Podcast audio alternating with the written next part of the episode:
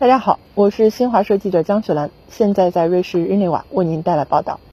当地时间十二月十七号啊，瑞士联邦卫生局新闻发布会宣布收紧了防疫措施，推行二季规则，在当地时间十二月二十号起生效。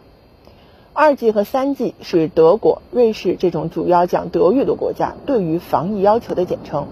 二季包括呢，就是已经完成了疫苗接种以及得过了新冠之后康复的人。三 G 呢多了一项，就是进行了检测的人，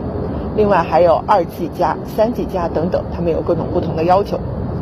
此前呢，瑞士在公共场合的要求以三 G 为主，现在呢调整了规定，部分场合引入了二 G 规则，通过临时检测获得新冠疫苗证书，不再被允许进入这种公共场合。具体呢，包括餐厅。休闲场所、文体场所以及文体活动的室内区域都需要二剂的证书，而且就是通过需要接种过疫苗或者感染过康复之后所获得的疫苗证书。PCR 和快速抗原检测不再有效了。室外区域呢，则由经营者自行决定。机场的转机区、公司的食堂不受这个限制。机厅、舞厅、非专业团体的文体活动。不戴口罩且无法在固定座位就坐的场所呢，都需要二 G 加，就是在二 G 的基础之上，必须持有有效的阴性检测结果，无论是 PCR 或者是快速抗原检测。现在入境瑞士的人啊，如果已经完成了疫苗接种，或者是曾经感染新冠之后康复，就是符合二 G 要求的人，只需要入境之前完成一次检测。